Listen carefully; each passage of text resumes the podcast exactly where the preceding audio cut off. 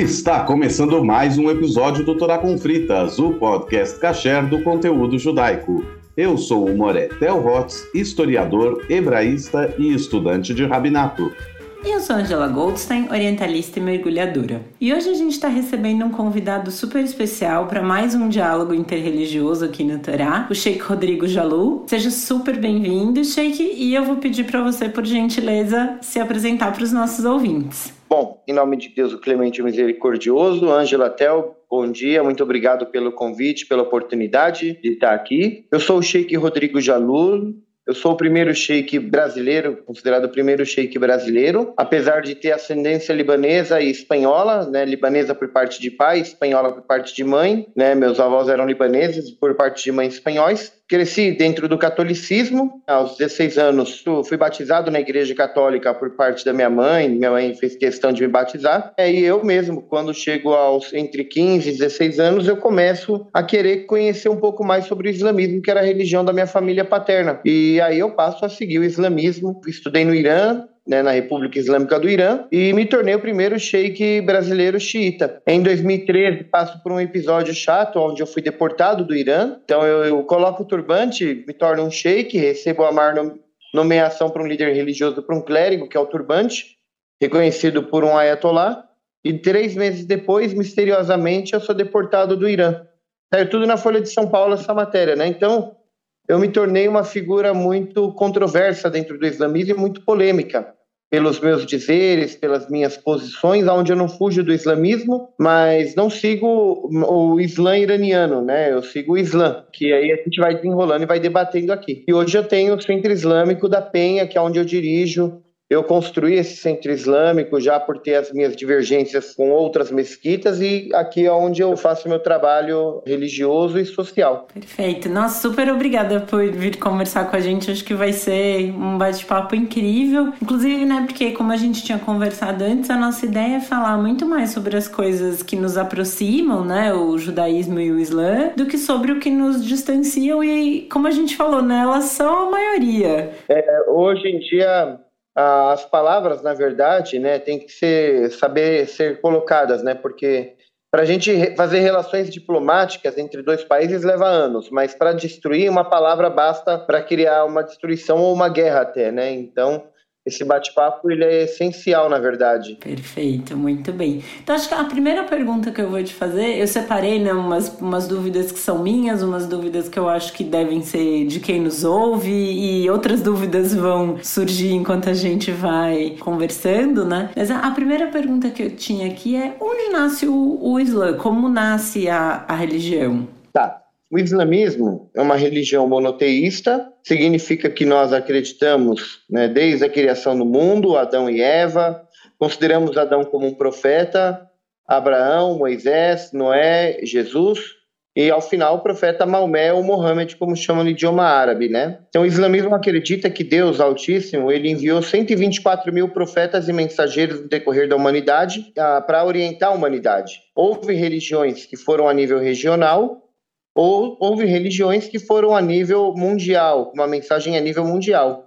Por exemplo, o profeta Noé, quem acredita que o dilúvio foi no mundo todo, dentro do Islã nós falamos que não. O profeta Noé era um profeta que pregou 950 anos a religião, que Deus era único, advertiu e o próprio filho dele não aceitou a religião e morreu no dilúvio. E o dilúvio foi a nível regional. Então há, há religiões que é a nível regional, há religiões que é a nível mundial. O islamismo ele vem como a última mensagem, a última advertência de Deus, cerca de 570 anos depois do profeta Jesus, advertindo, na verdade, coisas bem simples, né? A humanidade sobre o que é a vida, o que é a morte, sobre a importância de ser bom nessa vida, sobre qual o papel do ser humano nessa vida, né? Então ele vem para advertir sobre os profetas anteriores ao Islã, tanto que se você ler o Alcorão Sagrado, você vai encontrar muito pouco falando do profeta Muhammad, você vai encontrar mais ele contando a história dos outros profetas, né? Então o islamismo é, é a gente considera que ela é a última mensagem de Deus para a humanidade antes do dia do juízo final. E durante esse período, né, o Alcorão Sagrado é o livro dos muçulmanos, foi revelado ao profeta Muhammad, ele trabalha com três aspectos importantíssimos, na verdade. O Alcorão Sagrado, se você ler ele,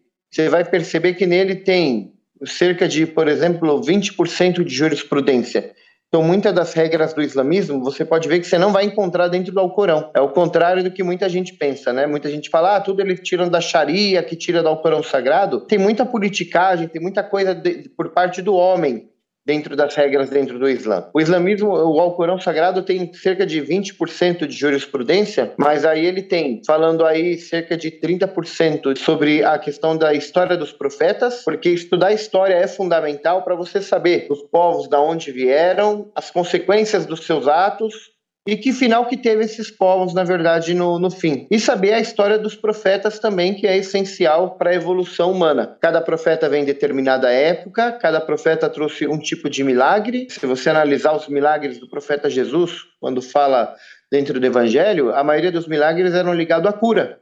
Porque ele veio numa época que a, a doença era muito comum e, e não havia cura, as pessoas não sabiam.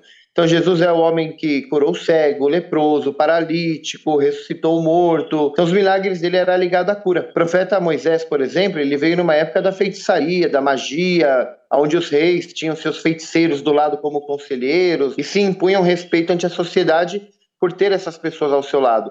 E os, muitos dos milagres do profeta Moisés é, foi muito ligado ao quê? À magia. Né? Quando ele joga o cajado e vira uma serpente, quando ele abre o mar para passar, para fugir do faraó com o povo de Israel. Então, muitos dos milagres dele supostamente é muito parecido com ilusionismo ou magia, na verdade. Mas era o quê? O milagre, é, profeta é aquele que traz o milagre para fazer as pessoas acreditar que ele é, tem um, ele é um ser humano, mas tem um diferencial que ele tem um contato com Deus superior a todas as coisas e através desse Deus superior ele tem alguns poderes, algum diferencial do ser humano. E o profeta Mohammed que veio numa época chamada época da ignorância. Então o islamismo foi o berço do Islã há cerca de 1.400 anos atrás, na Arábia Saudita, e justamente numa região problemática, numa época chamada época da ignorância, onde a idolatria predominava muito grande entre o povo árabe. Então, quando as pessoas perguntam por que o Alcorão e o Islã foi revelado no, povo, no, no, no Meio Oriente para o povo árabe, no idioma árabe, mas para a humanidade, é pela ignorância do próprio povo árabe, na verdade, da época. Né? O profeta nasce numa época chamada época da ignorância, onde os árabes faziam idolatria a,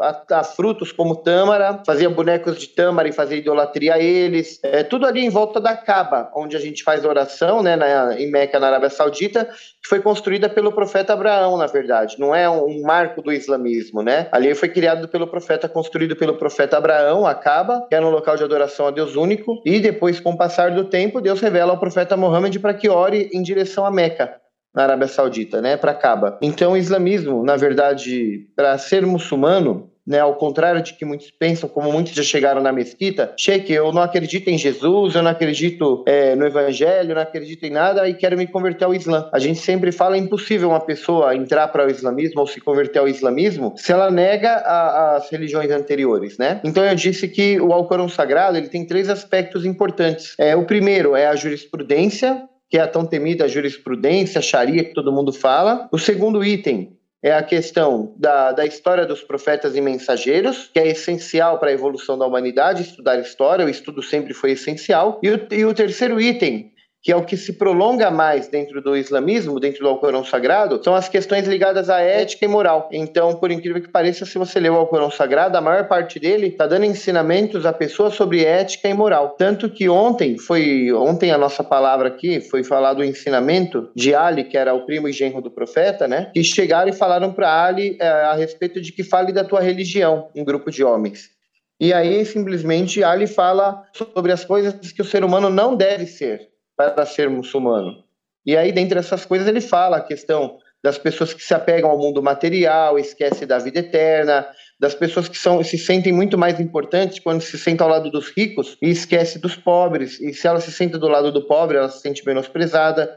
Então, o islamismo bate muito nas questões de ética e moral, de boa conduta. Por que, que eu falo isso? Porque nós acreditamos que o ser humano, na verdade, tem dois tipos de pecados. Um pecado é entre o ser humano e Deus, e aí Deus ele é clemente, é misericordioso, eu sempre falo. Muitos sheiks, eu sou um sheik meio progressista, né? Muitos sheiks eles já pensam, tem uma ideologia em condenar. Então tudo é haram, quer dizer, ilícito é pecado. Então tudo é haram, então sempre falando do haram, do haram, do haram, que não faça o haram, mas a gente sabe que o ser humano é falho. E quando o ser humano acaba cometendo os erros, ele acaba perdendo a esperança na misericórdia de Deus, que é o maior erro que ele pode cometer, mas ele acaba perder, cometendo um erro fatal, que é perder a esperança. Tipo, eu não tenho salvação. Então a, as pessoas acabam se afastando da religião ou deixando de praticá-la, né? Eu já trabalho mais, em primeiro lugar, com a clemência e a misericórdia de Deus, porque o Alcorão tem 114 capítulos e 114 vezes é citado no início de cada capítulo, com exceção de um, que fala um capítulo que fala sobre guerra, então ele não pode começar em nome de Deus. Ele começa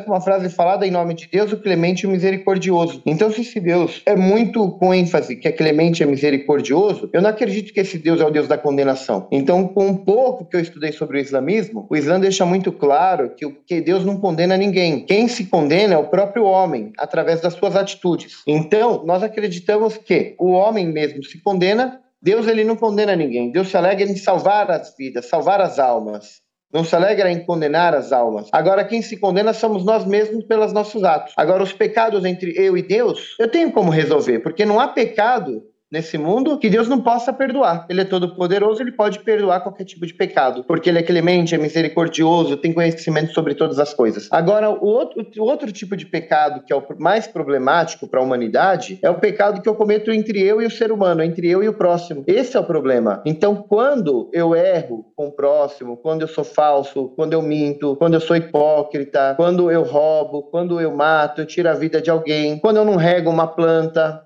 eu tenho uma planta em casa e eu acabo não regando ela, eu estou oprimindo essa planta, tudo que depende da água tem vida. Quando eu tenho um animalzinho, eu não dou carinho, eu não dou atenção, eu não alimento bem, eu não cuido dele. Quando eu maltrato um animal na rua, então, tudo, na verdade, é, no dia do juízo final, que é um dia de prestação de contas ante Deus, tudo aquilo que é ligado entre você e Deus, Deus, ele não vai perguntar para o Sheik Rodrigo, você perdoa ele por isso. Mas tudo aquilo que é ligado, porque ele mesmo perdoa, mas tudo aquilo que é ligado entre eu e o próximo, e o próximo e eu, isso daí vai gerar um ciclo, acredito, no dia do juízo final. Por isso que eu trabalho muito a questão interreligiosa.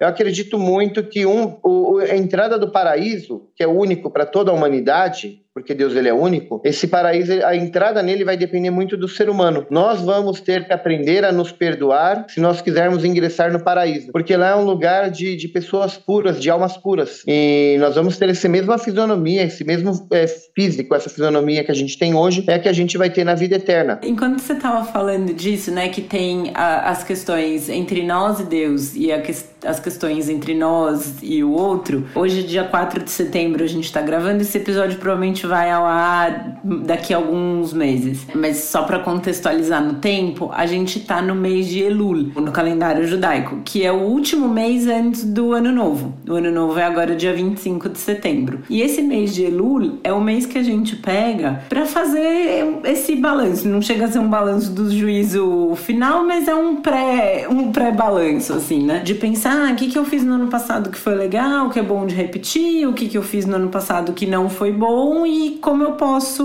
mudar, né? E, através das minhas ações. E aí as coisas que você, entre você e Deus, você daí para e tem a sua conversa. Só que, por exemplo, se eu magoei um amigo meu, se eu fui sacana com alguém, se eu briguei com alguém, eu tenho, por exemplo, se eu briguei com o Theo, eu tenho que chegar nele e falar: pô, Theo, aquele dia que eu falei aquele negócio, putz, foi chato, você me desculpa, eu não, não, vou fazer mais e tal. E aí cabe ao Theo olhar para mim e falar: olha, Angela, tudo bem, não faz mais, pô, foi chatão. Ou falar: meu, se lasca aí, sabe? Não, não, não te desculpo. Não perdoar. É, o que você fez é. não, não foi legal. E aí, assim, de acordo com a lei judaica, eu tenho que tentar três vezes. Então eu fui essa primeira, ele falou que não. Aí eu vou mais duas. Se ele falar que não, aí também eu tenho outra conversa com Deus. Falo, o senhor, o senhor é testemunha aqui, viu que eu fui lá, falei, e quem não quis me, me perdoar foi ele, mas a minha parte eu fiz. Contanto que, obviamente, esse pedido de desculpa seja é, sincero, né? Sincero. Exato. Não, não o islamismo aquele... tem igual, não fala em três vezes, mas o islamismo ele fala que, na verdade, tem um versículo que do Alcorão Sagrado, eu falei ontem que quando as pessoas morrem no islamismo, né, um muçulmano morre, eu falo fulano morreu, os muçulmanos rajiun, que quer dizer de Deus viemos e a Deus será o retorno, né? Mas eu, ontem eu estava questionando os muçulmanos em especial, falando para eles por que, que esse retorno tem que ser depois da morte, né? Por que, que o ser humano não pode se voltar para Deus em vida? Por que, que a gente não pode considerar esse versículo para os dias atuais? De Deus viemos e a Ele será o retorno? E se a Ele é o retorno, como que eu vou chegar num, num, num ser superior, numa, na, na, no, no Criador de todas as criaturas, no motivo de todos os motivos? Como eu vou chegar ante Deus e, e falar para Deus, né, com, com um monte, uma, minha mão manchada de sangue, de pecados e de, de erros nas costas, e me apresentar para ele, né? Hoje a gente tem consciência que se a gente vai se encontrar com o presidente da República, seja ele quem for, a gente tenta colocar a melhor roupa, passar o melhor perfume, se a gente tenta chegar limpo e passar uma boa imagem, a gente tem essa preocupação. Agora, com Deus, a humanidade, quando se volta para Deus, na verdade, muitas das vezes se volta quando? Na hora que está com câncer terminal, na hora da morte, na hora de uma turbulência num avião, acreditando que o avião pode cair. Aí as pessoas se voltam para Deus, mas de qualquer forma, segurando no, no, no banco, segurando num ferro, em qualquer outra coisa ela se ampara em qualquer outra coisa a não ser Deus, né? Então, quando uma pessoa ela chega a uma evolução espiritual, a passa a entender ah, como é bom a morte, né? Como é bom estar perto de Deus, né? Um passo para se aproximar de Deus, ela para de ter esses medos. Mas para você ter essa morte tranquila e esse desejo pela morte, você não pode ser um pecador, você não pode ser uma pessoa. Você tem que pensar em não desagradar a Deus. Não é porque Deus é clemente e é misericordioso que você vai cometer um monte de pecados. Não, estou falando isso. Esperando que ele Mas, vai perdoar a, tudo. É, se não libera tudo e aí estamos lascados. Então, ah, vamos contando com a misericórdia de Deus e, e, e vamos aí. Aí vamos vale aí, tudo, né? Né, é, exatamente. Então, que nenhuma vez eu falei aqui na mesquita não seja homofóbico, né? E aí vários sheiks do Irã e do Líbano ligaram me enchendo o saco. Eu acordei domingo de manhã, cheio de mensagem no meu WhatsApp falando: você tá ficando maluco, você fala não seja homofóbico dentro da mesquita. E, no... e eu falei, gente, eu não falei para ninguém seja gay, eu não falei seja homossexual. Eu estou falando para a pessoa, para as pessoas que não tenham preconceito contra aquelas pessoas que são. Porque se eu quero um respeito dentro de um Estado laico como muçulmano, eu preciso aprender a respeitar as pessoas de outras religiões e os que não têm religiões e os que têm. Uh, é, eu nem chamo de opção sexual, que eu acho que se fosse opção seria muito mais fácil ele ser hétero, né? Porque não sofreria tanto preconceito e discriminação. Então eu não chamo de opção sexual. Eu acho que tudo aquilo que Deus criou é perfeito e se Deus, e desde o início da humanidade, né, a homossexualidade ela existe. Então se ah, se existe, tem que ter uma resposta para isso. E se não está dentro do homem, o mínimo que a gente pode fazer é não julgar, é não maltratar, é, é não acolher, discriminar. Né? Uma porque, como eu falei, Deus ainda não, não fez o juízo final e Deus não julga ninguém. É, se você vai no mercado comprar uma água, e vai comprar uma fruta ou algo do gênero, Deus não, não priva a pessoa que também é ateu e que nega a existência de Deus da água e do fruto. A água e o fruto é igual. Se ele planta e eu planto e vocês plantam, nasce mesmo, no mesmo ambiente, no mesmo habitat, na mesma terra. Na verdade, se eu plantar banana, vocês plantar banana, um ateu plantar banana, vai nascer banana para o judeu, para o muçulmano, para o cristão e vai nascer para o ateu também. Então é a maior prova de que Deus não está julgando ninguém nessa vida ainda. Então, aonde o ser humano pensa que ele tem direito em julgar, em condenar as pessoas, não é verdade? É claro que existe um conjunto de regras onde a gente fala que o quê? Se você matar, existe uma penitência para inibir as pessoas de cometer o mal entre a sociedade sociedade. Mas você vê que é tudo, não é nada ligado a Deus, é tudo ligado entre eu e o próximo. Então, os, pe pecados ligados entre eu e o próximo, Deus deu livre-arbítrio para todo mundo, né? Até a questão do véu, que depois pode ser que você vá perguntar. Ah, podemos continuar ante... com, esse, com esse gancho. É, eu, não, eu, eu ainda gostaria de manter aqui um pouquinho para a gente fazer mais um paralelo. Ângela trouxe aí agora há pouco o paralelo que existe no judaísmo com o Islã, essa questão de, vamos dizer, dividir os tipos de transgressões ou de relacionamento entre o ser humano e a divindade e o ser humano e o seu semelhante, que em hebraico chama Ben Adam Lamakom, que é o entre o ser humano e Deus, e Ben Adam Lachavero, que é entre o ser humano e seu semelhante. É realmente assim, como ela descreveu aí, toda essa ideia é paralela também, existe também no Islã, de que o pecado que você tem, a transgressão que você tem entre você e Deus, você que se resolve com ele, entre o ser humano e seu semelhante, os dois é que se resolvem a questão do mês de Elul agora que ela trouxe. Nessa questão do mês de Elul, depois vem o Ano Novo, o Ano Novo judaico não é um Réveillon, né? ele, é, ele é chamado justamente de Yom Adin, Dia do Juízo, então ele é, é como se fosse um pré é, é, Yom Adin, é o dia do juízo, e depois tem o Yom Kippur, que aí é o dia da expiação, dez dias depois, então são no total 40 dias aí desse trabalho espiritual de balanço da alma.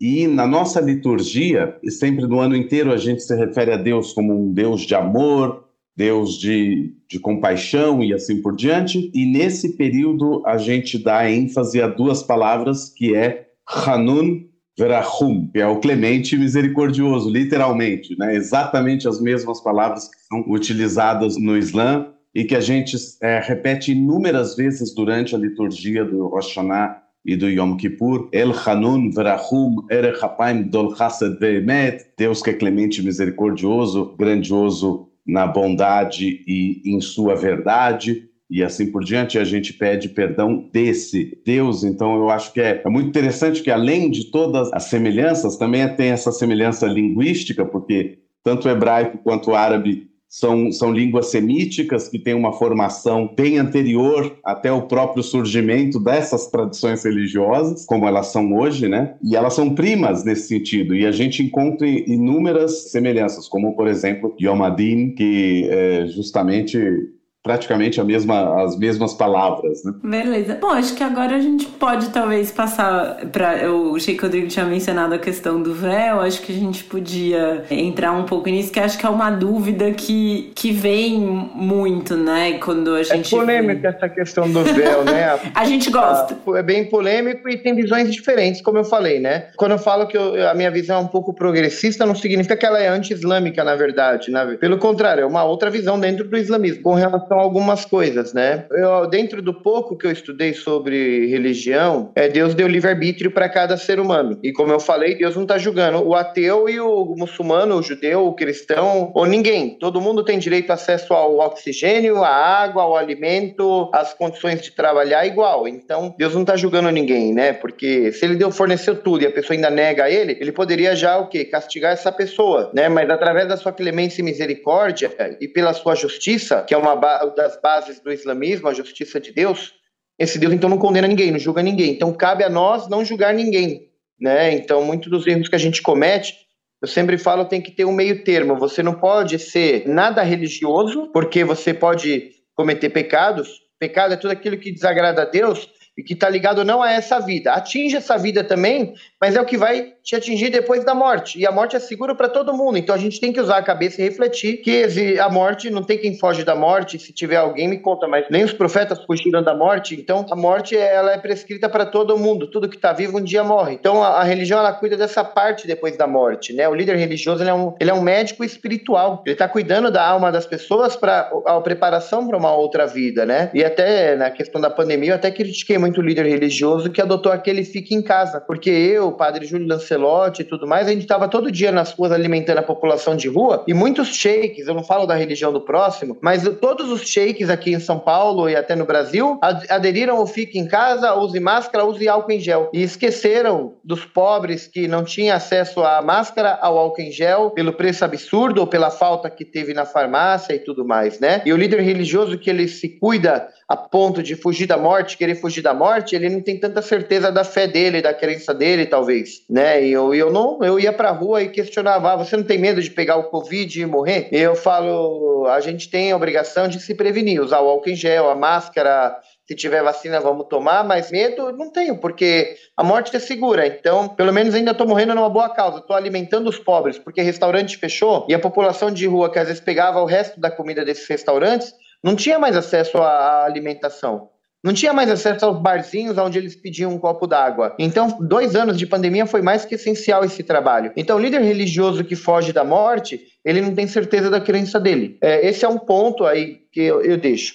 Um outro ponto que é essencial falar é a questão do livre-arbítrio. Então, se Deus não julgou ninguém e deu livre-arbítrio ainda para cada um escolher o caminho que quer tomar, na verdade, eu acredito muito que as religiões monoteístas, na verdade, eu, eu mesmo não trabalho com conversão de brasileiros. Eu não fico preocupado em brasileiros se converter para o islamismo. Eu sempre falo, se você é um judeu e você for um bom judeu que segue de verdade os ensinamentos do profeta Moisés, você vai ser uma boa pessoa, porque o profeta Moisés era um homem escolhido por Deus, e se esse Deus ele é único que eu acredito, né? Se você é um cristão, se você seguir o comportamento e a conduta do profeta Jesus, que é uma pessoa melhor, mais bondosa de coração e, e, para, para com o próximo que Jesus também foi, e assim foi o profeta Mohammed também, né? Muitas das coisas hoje a comunidade árabe acaba envergonhando o islamismo porque pelas suas atitudes e má conduta que existe, né? Eu, aí a gente entra na questão do uso do véu. O véu, a gente faz a per primeira pergunta. Eu falei dois tipos de pecados. Ele é um pecado da, do ser humano para com Deus ou do ser humano para com o próximo? Deus prescreveu o uso do véu, uma vestimenta recatada,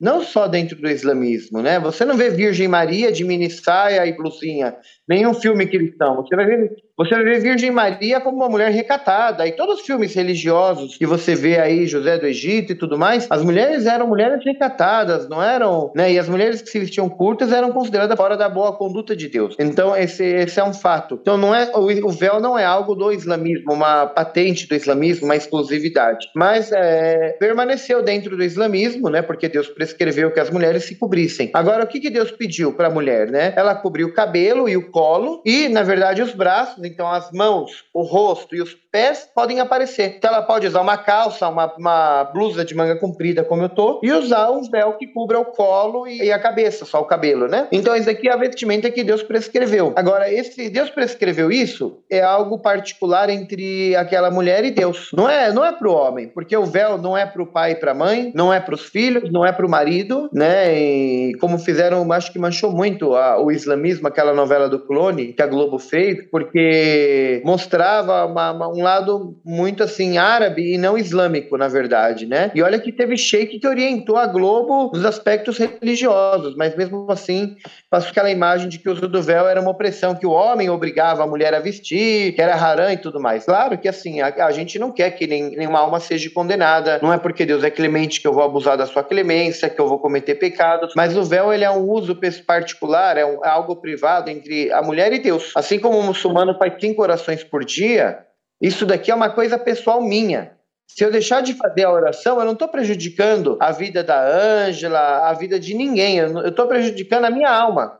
Porque a oração ela é uma alimentação do espírito, né? Assim como o corpo físico precisa alimentar, a alma precisa de alimentação. E essa alimentação é a fé, é a esperança, é a oração, é a súplica. Então, a, a mulher, ela usa do véu, ela é uma coisa entre ela e Deus. Agora o que acontece? Dentro dos países islâmicos, como o Irã, que é um país que eu vivi, eu já fui criticado pela minha visão. Eu acho errado a obrigatoriedade do uso do véu, por mais que é uma república islâmica. Pode, ah, mas a república islâmica, a lei, a constituição é baseada no Islã, então o uso do véu é obrigatório. Mas se o próprio Deus deu livre-arbítrio para a pessoa ter a escolha do, do uso do véu ou não, quer dizer, ele fala que isso agrada a ele. A constituição desse país é islâmica, não só no Irã, na Arábia Saudita, em, nos Emirados Árabes, com exceção de alguns pontos turísticos, é, o Catar, entre outros países que exigem até o Afeganistão, que exige a mulher até usar a burca. Você vê que é aquele, aquela questão que eu falei, a não religiosidade influencia o ser humano em cometer pecados, o excesso de religiosidade, aquele que se denomina muito religioso, ele também está cometendo muitos pecados.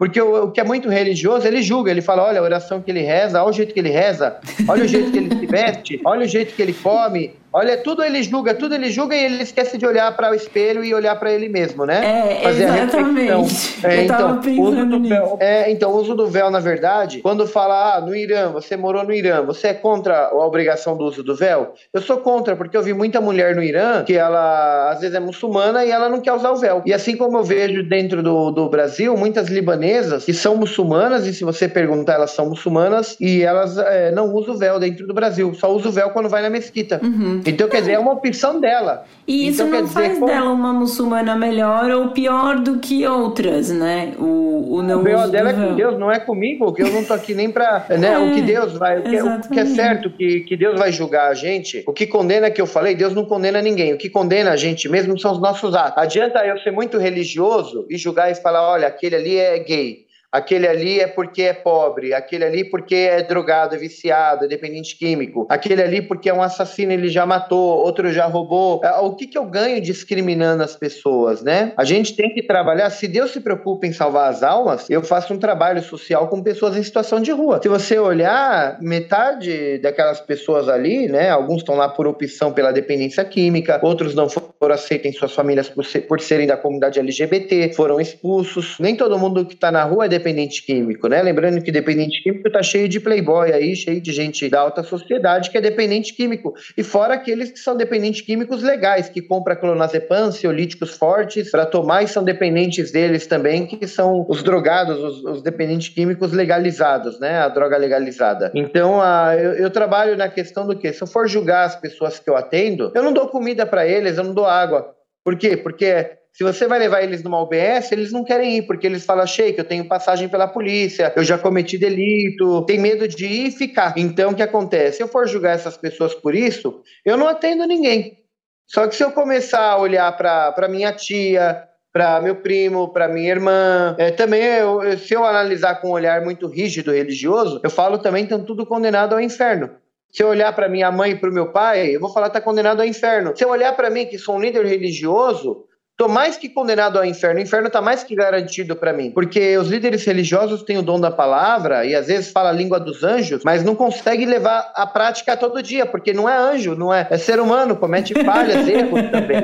Você acha que eu acordo de bom humor todo dia? Tem dia eu sou um ser humano, tem dia que eu estou de mau humor. Tem com dia certeza. que eu chego abraçando. Tem dia eu, eu convivo com os moradores de rua. Tem dia que eu chego abraçando eles com o maior carinho. Tem dia que eu estou de mau humor, eles começam a falar um monte de coisa ouvido. Ó, oh, gente, chega, não quero ouvir ninguém hoje. Hoje eu tô, tô péssimo, tô de mau humor, eu, tô com pressão, eu tenho problema de pressão alta, eu não quero, eu dou a comida hoje, tchau. Pegou, tchau, vaza. Pegou, me deixa em paz. Eu, tenho, eu sou ser humano. Mas depois eu falo, nossa, eu tô com a pressão alta, tô ruim, meu fui lá dar comida para eles, mas tá foi bom. uma opção minha de sair daqui e dar comida para eles. Por que maltratá-los? Depois eu paro e penso, eu cometi um erro. Se eu, eu, eles não pediram, mas eu me sujeitei mesmo com a pressão alta, com a enxaqueca, a sair da minha casa e levar o alimento para eles. Então, será que isso me dá o direito de eu maltratá-los pelos meus problemas pessoais? Não me dá. Então, quer dizer, você vê, eu sou um líder religioso e eu cometo erros, como qualquer outro ser humano. Então, o uso do véu ele é obrigatório na religião, mas a, eu, eu foco muito na questão do livre-arbítrio que Deus deu para acreditar nele ou não acreditar, para fazer cinco orações por dia ou não, para escolher a religião que lhe cai mais bem. Então eu foco muito nisso, né? Qual, qual é a religião que te faz melhor? É aquela religião que te torna uma pessoa mais humana. Talvez você seja uma péssima muçulmana e uma ótima judia, né? Talvez, né? Talvez. É, então existe esse, esse ponto de vista, na verdade, né? Nossa, então, eu adorei a, essa, até, essa analogia, até, achei excelente. É, até dentro dos muçulmanos, na verdade, a gente sabe que dentro do islamismo tem duas vertentes importantes, que é o sunita e o xiita. E eu, quando eu estudei na escola aqui no Brasil, a professora ela falava assim: xiita é aquela vertente radical e o sunita é aquela mais pacífica. Mas você vê que a própria coitada da professora ela não tinha conhecimento, né, do que ela estava falando. Ela, ela seguia um padrão de um livro, ou sei lá que padrão que ela seguia para falar aquilo ali, onde ela arrumou aquela informação. Mas na verdade, o que, que é? Xiita é, é, assim, a gente acredita que depois da morte do profeta, a religião não teve continuação, teve simplesmente propagadores da religião, pessoas que simplesmente repassaram aquela mensagem que o profeta deixou. Os sunitas, eles acreditam, suna quer dizer tradição. Então os sunitas, eles acreditam na tradição do profeta Muhammad. Então eles falam o quê? Como todas as leis do, não está dentro do Alcorão Sagrado, então eu tenho que me basear em quem? No profeta Muhammad. Então, tudo aquilo que o profeta fazia e o que está no Alcorão é o que me basta para até o fim da vida. Então, eles se baseiam nisso, então eles falam que nós somos a tradição do profeta Muhammad, que quer dizer Sunna. Então, Sunna quer dizer tradição. Então, aquele grupo que seguia um homem chamado Abu Bakr, que era um grande companheiro do profeta, era, já era, você já vê que a cultura árabe já influencia. Porque eles falaram, Abu Bakr é um homem mais velho, tem a mesma idade do profeta, então, os árabes já foram pelaquela questão de que o mais velho tem mais conhecimento, então ele, ele, ele obviamente mais próximo do profeta. Então, aqueles que seguiram Abu Bakr se denominaram o quê? Sunitas. Né, quem segue a suna do profeta. Então, é aqueles que seguiram o Alcorão Sagrado, os ditos do profeta, através da sua tradição. Mas aí se leva a outras questões que eu não vou debater aqui, né, de como é que foi escolhido esses califas, que eram os líderes do, do sunismo. De como é que foi escolhido. Mas eu posso já te falar hoje, se falar de radicalismo, a consequência desse califado. Minha família é sunita, libanesa, é sunita. Eu sou o único xiita da minha família. E, uh, mas foi por questão de estudo e de lógica. Se você olhar hoje, quando você fala de Al-Qaeda, Estado Islâmico, Boko Haram na Nigéria, grupos que têm aí extremistas, terroristas, na verdade, que usam o islamismo como fundamentalista, que são o excesso de religiosidade, como no, no o Talibã, no Afeganistão, que obriga as mulheres a usar a burca, que não está prescrito em nenhum lugar do, do Islã, do Alcorão, que a mulher deve se cobrir daquele jeito. Aquilo ali tira todinho o valor e a beleza da mulher, aquilo ali é anti-islâmico, na verdade. Aquilo ali é o excesso de religiosidade que não é prescrito por Deus, é politicagem do homem né? É o extremismo religioso. E aí que faz esses grupos cometerem pecados, erros, matam as pessoas em nome de Deus. Aonde se mata alguém em nome de Deus, sendo que Deus ele, ele preserva a vida, ele não te dá o direito de tirar no, a vida de ninguém. No começo da nossa conversa, né, quando o senhor menciona que tem os, os versículos e que todos começam com em nome de Deus, misericordioso, clemente, justamente, né, no que fala sobre a guerra, não vai começar assim, porque como assim vai fazer uma guerra em nome de Deus, né? Exatamente. O único capítulo do Alcorão Sagrado que chama os espólios de guerra é um, um, dos capítulos do Alcorão que fala das guerras. Esse capítulo ele não começa com em nome de Deus o clemente e misericordioso, porque não, não se pode não começar faz nem, sentido, nem, né? Exatamente. E qual é seria então a diferença do sunita para o xiita? Aí o xiita já é o quê? O xiita já é uma coisa mais religiosa. O xiita acredita que depois do profeta Mohammed, é o próprio designado por Deus, o profeta Mohammed anunciou 12 apóstolos, como o profeta Jesus teve, 12 apóstolos que são da família do profeta Mohammed, que estavam é, incubados de propagar a religião baseado no profeta e no Alcorão também. Só que a diferença é uma designação divina, não é uma escolha do homem, como aconteceu dentro do sunita. Tanto que Ali, ele é o primeiro, o primeiro apóstolo do profeta Muhammad dentro do xiita. Ele era primo e genro do profeta.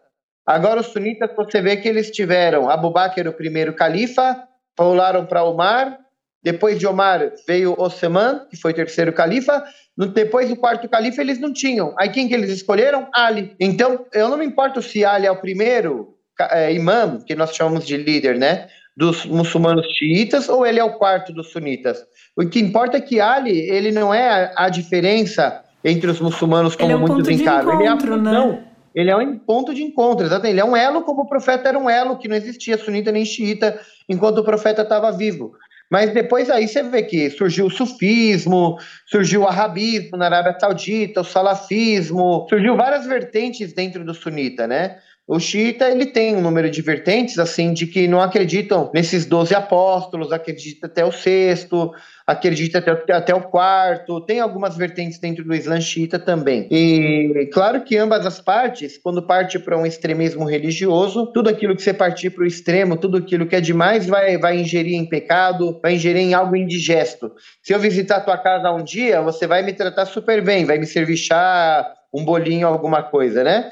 Então, e todos os dias da semana na tua casa, você vai falar, Sheik, você já está me atrapalhando. Eu tenho minha rotina de vida e eu, eu tenho que parar minha vida para dar atenção para você. Então, tudo aquilo que é demais cansa. Tudo aquilo que é demais é, torna em algo incômodo. Então, a, a religião, quando parte para esse lado extremo também, ela se torna algo incômodo. Por isso que as pessoas acabam se afastando da religião, porque atrapalha a vida delas não, não, não ajuda em nada. Eu acho, acho bem interessante essa, essa visão em relação ao, aos extremismos e tudo mais. Existe um sábio do século 12, 11, 12, na Espanha, em Córdoba, quer dizer, Ali a gente tem, uh, é o período mesmo uh, da Espanha muçulmana. Existe um sábio judeu chamado Maimônides, Moshe ben Maimon, ou Musa ibn Maimun, que era, na verdade, como ele era chamado, porque se falava árabe na, regi na região. E ele fala muito sobre o caminho do meio. Ele escreve muito sobre filosofia judaica e ele traz essa visão de que os extremos são perigosos, qualquer um deles, e que a moderação ela é fruto de um raciocínio lógico, ela é fruto, ela não vem simplesmente porque alguém falou para você siga o caminho do meio.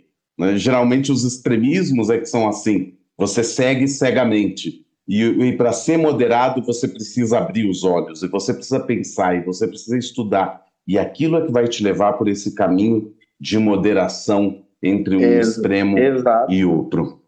É, exato. Teve uma mulher muçulmana que ela, por usar o véu, né, ela estava é, dentro de onde ela trabalhava, dentro do trabalho dela, falaram para ela que ela não poderia usar o véu. Que absurdo. Né? É, é uma, igreja, uma escola, um colégio evangélico e ela era uma profe é, professora de português e inglês, ela frequenta aqui o centro islâmico, ela é muçulmana. E aí ela, ela chegou a ser mandada embora da escola porque falaram que é, o pai dos alunos não estava muito agradado da professora ser muçulmana e usar o véu dentro da sala de aula. Nossa, bem cristão mesmo, né? De amar o próximo. Ela, é, bem, bem, bem de Jesus mesmo, é um povo que segue a Jesus, né? E aí, eu, eu, então aí quando ela é mandada embora, ela questiona com um sheik que veio aqui uma vez aqui no centro islâmico, um sheik iraniano, e ele fala, você em hipótese alguma pode tirar o véu. Você não deve tirar o véu em hipótese alguma, porque isso é para Deus e, e Deus tem que estar acima de todas as coisas, né? Agora, é, o que acontece? Ela arruma outro emprego e a mulher fala para ela: olha, se você usa o véu, o problema é seu, mas dentro da escola não pode usar o véu. E aí quer dizer, aí você leva uma mulher que perdeu a mãe faz pouco tempo, estava quase um ano desempregada, arrumou emprego, perdeu o emprego por causa do véu, por causa da religião. Aí ela tem um filho de 18 anos que é autista, tem uma outra filha também que é quieta na dela, é, é divorciada, né? Então quer dizer, uma mãe solteira com dois filhos, um filho autista precisa trabalhar para se sustentar.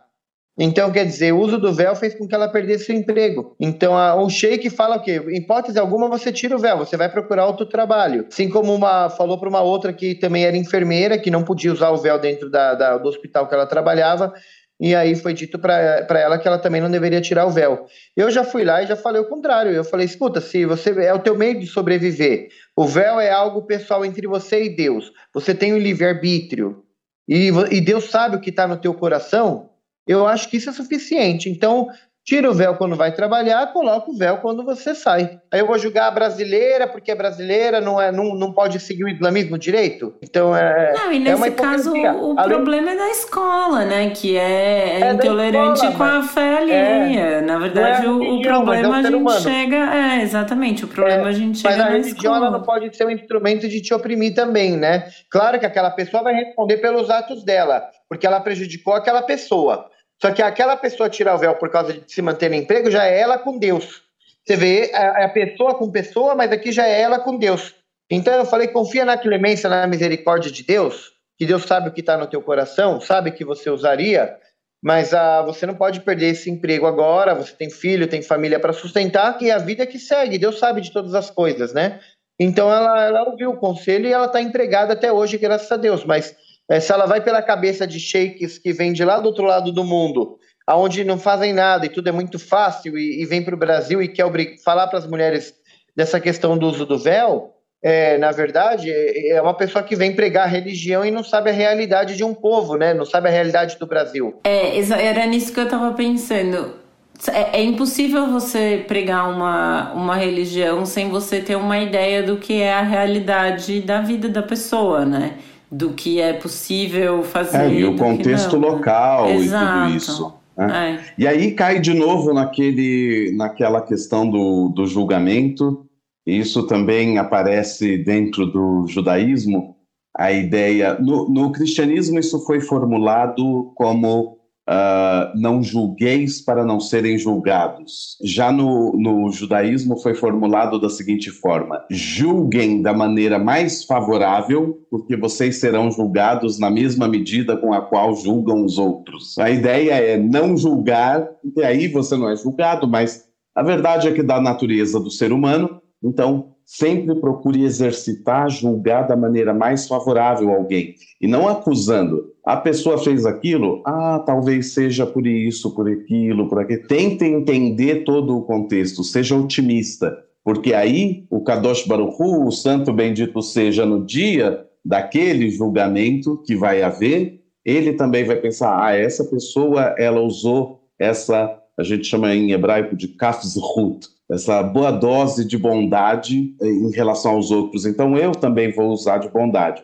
Agora, se você é aquele que julga todo mundo a ferro e fogo, assim também Deus vai falar: essa Aguarde. é a régua dele, então é assim que eu vou julgar ele também. É, então o julgamento vai ser e, mais difícil. E aí queria as brigas do Sheik Rodrigo com a comunidade muçulmana árabe, né? Tem um profeta Muhammad fala em dos seus ditos, né, que a paz esteja com ele, que o maior inimigo dos muçulmanos vai ser, são, vai ser os próprios muçulmanos. A gente tem que ter cuidado mais com os próprios muçulmanos, na verdade, porque quem mancha a imagem do islamismo, né, na verdade, não são outras pessoas de outras religiões, são os próprios muçulmanos que, que, mancham a imagem do islamismo, pelas suas atitudes, pelo seu comportamento, por eles saírem do Irã, do Líbano, da Síria, do Iraque, vêm para o Brasil, esquece que parece que Deus ficou lá, a mesquita ficou lá, e, e o Alcorão ficou lá, e aqui já é a terra do, do pode tudo, então se afastam de Deus. Aí quando morre a mãe, vem na mesquita falar com o sheik, minha mãe morreu, para fazer o enterro religioso. Aí, aí a religião presta, né? Então são as pessoas que se vêm para cá e recorrem a Deus somente quando é necessário né, mas tirar a religião somente quando é necessário. Então, eu tenho essas minhas críticas, na verdade, dentro do mundo islâmico, que eu falo, não adianta vocês buscarem aceitação é, e querer respeito e se impor como respeito, se vocês não respeitam e não ajudam a própria religião e também não respeitam o próximo. Quer dizer, se é uma mãe de santo, não vou respeitar porque é da Umbanda, isso daí não é religião, é uma doutrina, mexe com outras coisas. Só vou respeitar aquilo que é muçulmano e se for xiita. O outro só vou respeitar se é muçulmano e for sunita. E quando se encontram, aquela hipocrisia de se abraça e se beija e fala de união islâmica entre sunita e xiita, que no Brasil praticamente não existe isso daí, né? Os sheiks mesmo, eu tirei foto com um sheik sunita, ele tirou foto com um judeu, ele num lançamento de um livro, ele tirou foto com um judeu, ele tirou foto com homossexual, ele tirou foto com mulher sem véu, tirou foto com tudo. Quando foi tirar foto comigo, como ele ganha dinheiro da Arábia Saudita, que é, é um país extremista sunita, né, salafita, e odeia xiita, então quer dizer, quando tirou foto comigo, ele falou, por favor, não publica a foto comigo. Publiquei a foto que estava com ele falando de união de sunita e xiita, ele é um sheik sunita, bem renomado, tem bastante seguidor no Instagram e tudo. E depois ele me liga pedindo para apagar a foto do ar porque ia prejudicar a imagem dele. Quer dizer, ele tirou foto com tudo, menos com outro muçulmano, irmão de ele, de pé. Então é hipocrisia. loucura!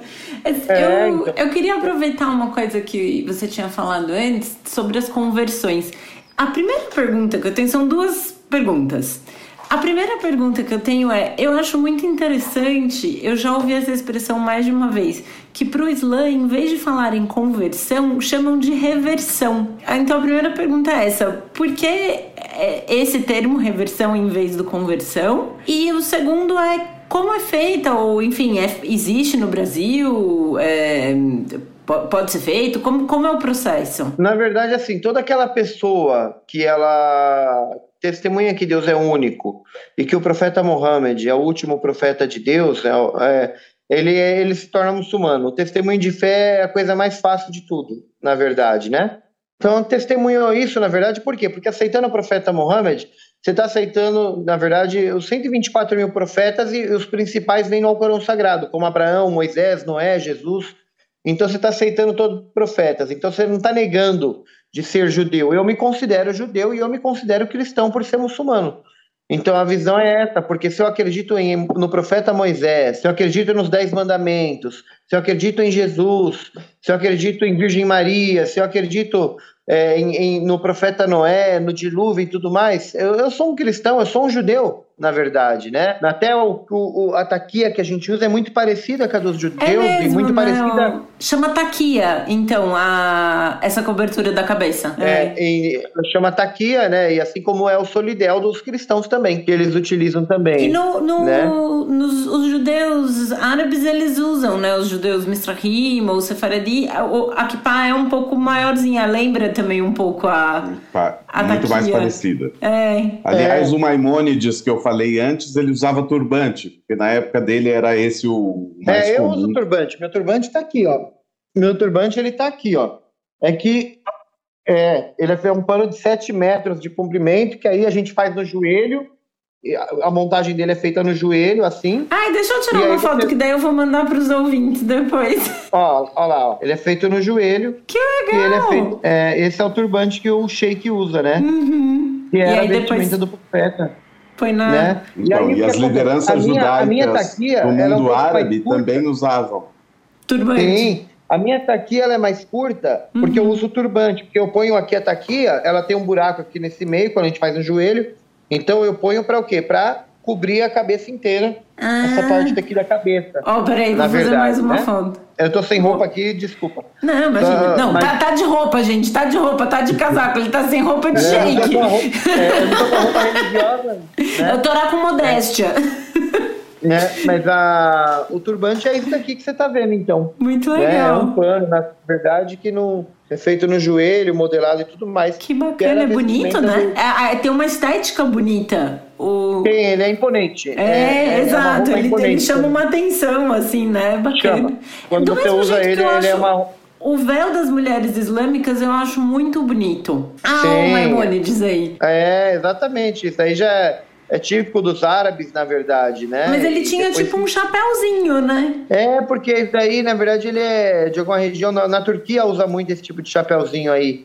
Na é. verdade, no turbano. No mesmo lugar da, da taquia da taquia. Usando, ele tá usando ele tá usando o chapéuzinho para tapar esse buraco do meio do turbante. Perfeito. Mas é, o véu Aí, das mulheres caso. é muito bonito, né? Tem, elas arrumam assim de um jeito, eu acho que fica é uma coisa super elegante. É, fica, fica bonito uso do véu. Fica... É, eu acho. E, e, tem modelos diferentes, né? É, eu acho bonito é, quando põe esse mais justinho assim no rosto. Eu morei na Tailândia um tempo, no sul da Tailândia, e o sul da Tailândia é predominantemente muçulmano não é budista. Né? E, e lá, quando elas usam o véu, elas usam um que ele é engraçado, ele tem como se fosse um. É uma coisa durinha, assim, uma aqui. Abinha. Uma abinha na frente. É, é, é uma, um plástico, é. É, esse eu achava. Uma camisa mais dura. Isso, esse eu achava meio esquisito. Esse com, com a abinha, mas esses que são mais justos eu acho super. É, é uma questão de gosto, né? E, e na Malásia, é. elas colocam um pingentinho, assim, aqui no, no pescoço também. É, é, é cultural, né? É cultural, é cultural. É, é cultural. O libanês, ah, na verdade, para nós muçulmanos, quando bate o olho no. A gente sabe, a iraniana, por exemplo, já não está acostumada a usar o hijab, que é o véu, né? Ela está acostumada a usar o chador, que é aquele. Ele é um. como se fosse um lençol preto que ela, ela usa o hijab, mas por cima ela joga um, como se fosse um lençol preto, que é o chador. E ela fica segurando toda hora, porque como é um lençol, ela cobre o corpo dela, fica, ela anda segurando aquilo ali toda hora. Nossa, deve ser né? meio é, desconfortável, né? Assim, é claro que é. pela preocupação, a... né, de ficar segurando. Claro que é, aí vai da fé dela, né? Mas é. ah, isso sim. aí torna a pessoa mais religiosa. Eu acho é. que a é. gente tem que fazer. O mundo já é muito complicado pra gente querer inventar mais moda, né? É verdade. Se a gente fazer o básico do que Deus já pediu, já é o suficiente é. e a gente não consegue. A segunda pergunta sua foi sobre a. A primeira sobre a, o que, como que a pessoa se torna muçulmana, eu falei que são dois testemunhos, então, né? Um é que Deus é único, outro é que aceitando o profeta Muhammad como último mensageiro de Deus que depois dele a gente não acredita que vem outro mensageiro até o dia do juízo final. Tem algum tipo de curso, né, só mas complementando isso, tem algum tipo de curso, algum estudo ou basta a pessoa chegar e... Não, porque basta ter fé, mas o islamismo fala, eu não, eu não gosto de converter porque na verdade eu acho que assim, eu sempre falo para as pessoas antes de se converter ao islamismo, eu falo pelo próprio bem da, se você quer se converter ao islã, respeita ao islã, estuda um pouco sobre o islã, para você conhecer as leis, as regras, para depois você não ser daqueles muçulmanos, que nem tem um muçulmano que frequenta aqui o centro islâmico, e por Deus, teve, tem gente que já, já saiu da rezou aqui com a gente, é, frequenta aqui e tudo mais, participa da, da reza e da oração e da palestra, tudo, e depois que sai daqui, posta foto no status do WhatsApp num bar enchendo a cara de cerveja. Então, a, a, você vê que a pessoa não evolui nada espiritualmente, que ela aprende uma coisa, mas ela ela, ela não, não, não ela entra para o Islã, né, mas não consegue tirar algumas coisas dela. Mas eu não condeno ninguém, porque eu falei, isso daí é pessoal dela, com Deus, não tem nada a ver comigo, não me afeta em nada, né? Mas ah, alguns falam, tem muçulmano, ah, a gente não come carne do porco. Aí tem, ah, shake, mas aí eu, eu sou muçulmano, mas eu não consigo né, negar um torresminho, um misto quente, é, não consigo abandonar isso daí não. Eu vou falar o que para essa pessoa, né? Eu vou falar, você vai para o inferno?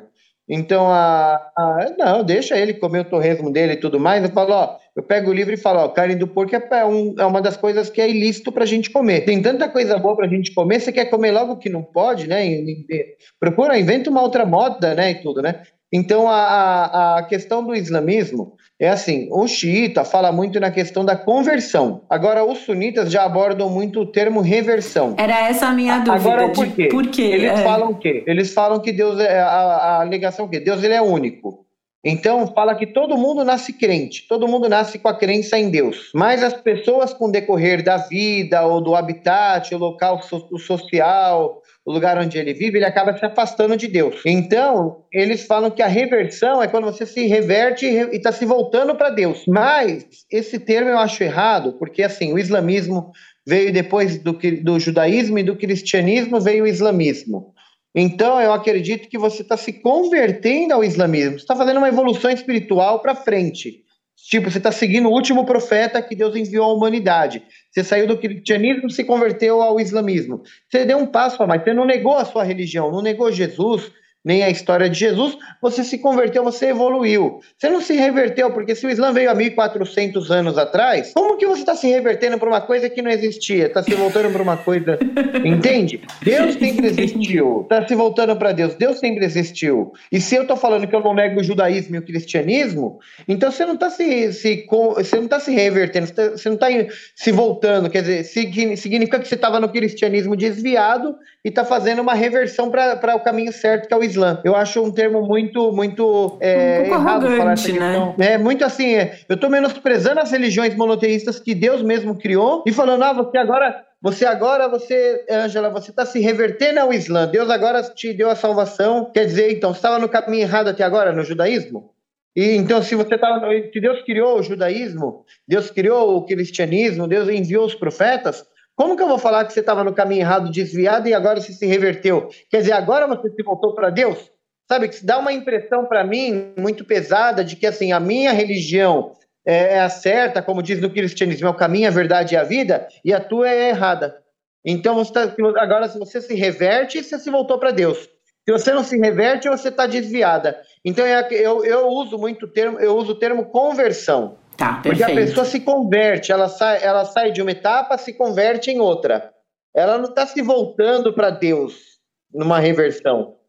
Mais uma pergunta que me surge disso é se alguém sem intenção de conversão, mas por curiosidade, quiser conhecer uma mesquita, quiser conhecer mais sobre a religião, é possível uh, entrar? Qualquer pessoa pode chegar e entrar, por exemplo, como é uma igreja católica no Brasil. Se tiver tendo uma missa, alguém que estiver andando na rua passa e pode entrar. Porque, assim, é, entre o cristianismo e o judaísmo, por exemplo, essa é uma diferença muito grande eu, eu diria que não, não religiosa, mas comportamental. Por histórico mesmo, né? De perseguições e atentados e, e coisas, a comunidade judaica ela, é, ela se fecha. É, o né? caso Lame na Argentina, Exato. a gente vê vários exemplos aí.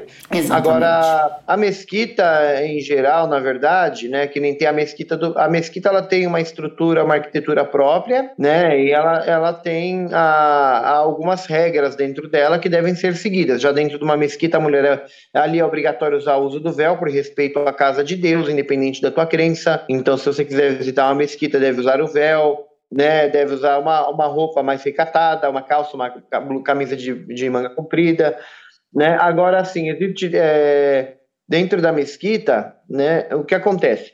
É, fala, tem algumas regras dentro do islamismo que, por exemplo, fala que o, o ateu, por exemplo, ele não pode pisar no tapete que os muçulmanos fazem oração. Então, por exemplo, se você vai visitar a mesquita do Braz, é, tem uma parte que é livre, que você pode pisar, entrar de sapato e tudo mais. A partir dali, você tem que tirar o sapato para entrar no tapete onde os muçulmanos fazem oração. Então, ali, ali na mesquita, eles fazem uma seleção maior de quem pode entrar nesse tapete ou não. E, então, se é, é, é um idólatra, é um ateu, é, é, ou se é uma pessoa, por exemplo, o cachorro é considerado um animal impuro dentro do islamismo. Então, se o cachorro lambe a minha calça, por exemplo, e eu, eu vou entro dentro do salão da mesquita, então quer dizer, aonde, se eu sentar no sofá e tô com essa calça lambida de cachorro, eu estou impurificando o tapete, por exemplo. Então, ah, tem esses cuidados. Então, dentro do Brasil, assim, geralmente, eles têm muito. Dentro dos países muçulmanos, não, é muito aberto e todo mundo entra não existe. Mas dentro do Brasil, por exemplo, a mesquita já tem um pouco de restrição eh, com aquele brasileiro que vai lá visitar porque não sabe a procedência é, dele. Uhum. As intenções que, também, né, às vezes, é, como no, é, na questão do judaísmo. Tem, é, exato, do, o islamismo tem esses é, problemas também, como tem dentro das sinagogas também, de, de, ter cuidado com quem entra. Mas além disso tudo, né, além disso tudo, é, tem, é, eles visam também muito a questão religiosa dentro da mesquita, da purificação e tudo mais do local. Só que eu já discordo dessa visão. Eu tenho o centro islâmico e não uma mesquita, por quê? O centro islâmico ele não tem a mesma, a mesma qualificação que uma mesquita. Então o centro islâmico já é aberto. Então aqui quando eu faço reunião, eu dia de sábado eu só peço para as mulheres colocarem o véu porque é um dia que é dedicado a gente fazer atividade religiosa. O nosso dia sagrado é sexta, não é sábado. Devido aos brasileiros estar tá, tá num país laico e os brasileiros trabalharem a semana toda, então eu deixo, em vez de fazer a, o meu sermão na sexta, eu faço no sábado, que é um dia intermediário que o domingo eles descansam e sexta-feira eles estão cansados do trabalho. Então sábado é um dia intermediário que eles ainda conseguem vir, os brasileiros, no caso, né? Que eu trabalho mais com os brasileiros. Então, o que acontece? O Centro Islâmico, quando tem reunião normal, eu não obrigo nenhuma mulher a colocar o véu aqui nem nada, porque não, não tem a, a, mesma obrigatoriedade como dentro de uma mesquita teria. Então, só que assim, dentro da mesquita eu discordo dessa questão no Brasil de que ah, quem pode entrar no tapete, quem não pode, porque você não sabe do coração da pessoa, você, você não pode subestimar as pessoas, e se amanhã aquela mesma pessoa, que ela é ateu, não sei, ela, ela ela vai e se converte para o islamismo, ela passa a crer em Deus, ela passa. Então, agora, se você chega num lugar que eu te falo, Ângela, olha, como você é judia, você até aqui você pode pisar, daqui para cá é solo sagrado nosso, você já não pode. Então, quer dizer, que Deus único é esse, que tem clemente, misericordioso, que está aberto. Ah, não, a hipocrisia. A palavra de Deus é para todos, mas daqui para cá você não pode entrar. É só até aí o que eu. Mas então, que é Deus, que, a mesquita é a casa de Deus, então até aqui você pode entrar, mas a partir dali você não pode, uhum. que você não é da top, que nós somos o povo Entendi. escolhido. Essa mentalidade eu acho que precisa sair da cabeça das pessoas. Então, aqui eu arreganho tudo para todo mundo. Vem budista, vem umbandista, vem, vem quem não acredita em Deus, vem gente de tudo quanto é tipo. Inclusive, eu fui a primeira, o primeiro centro islâmico que, na, na época do frio, abre as portas para morador de rua vir dormir aqui. E os sheiks vieram me xingar. Ah, você tá ficando louco, maluco, tá menosprezando a, tá menosprezando o islamismo, tá, tá, tá diminuindo o islamismo, você tá enfiando um monte de mendigo dentro da mesquita. E eu falo para eles, escuta, casa de Deus, se não servir para acolher as pessoas, ela serve para quê? Um salão vazio, que tá vazio, que não tem atividade, e o povo está com frio na rua, se eu não abrir a porta para esse povo dormir aqui, eu vou deixar eles morrer de frio na rua e tudo mais. Ah, mas você não sabe a crença deles, você não sabe se bebeu, se usou droga, se nada. Falo, filho, chegou aqui, vai tomar banho, troca a roupa com as roupas usadas que chega, eu lavo todas, deixo tudo limpinha, eles vão lá escolhem a roupinha que eles querem, toma banho, troca de roupa, eu dou kit de higiene, eles jantam e vêm dormir aqui, de manhã vão embora. Aonde está pecando, onde está errando? Se a casa de Deus não servir para acolher, ela serve para quem então? Então a casa de Deus já é para isso. Eu acho que trabalhar com religião pode ser um pouco é, vai mais além, mas trabalhar com gente, né? É, é, é uma complicado. coisa. É, tra trabalhar com gente é, é uma loucura, assim, é, é, é interessante, né? Para dizer o mínimo. Humano, um diferente do outro, você vê as digitais, é, um ser humano é diferente é. do outro que Deus criou bilhões de seres humanos, um diferente do outro. Imagina como é que você vai agradar todo mundo. Imagina. não, vai. não vai, há necessidade de várias religiões, sim. É Porque verdade. se você tiver se você não se encaixar aqui, você se encaixa lá e tudo é, mais. Né, como você tinha e... falado antes, né? Eu posso ser uma péssima muçulmana e uma ótima judia. Acho que, acho que isso é, define, exatamente. assim. Na, na verdade, acho que com isso a gente talvez consiga até encerrar a conversa. pra gente terminar o episódio, o que a gente sempre faz, Chico Rodrigo, a gente pede pros é, convidados indicarem algum filme, algum livro. E aí, então, eu vou pedir para você indicar o seu livro, né? Que, que vai, o meu sair. Vai sair só em novembro. O meu vai sair só em novembro, né?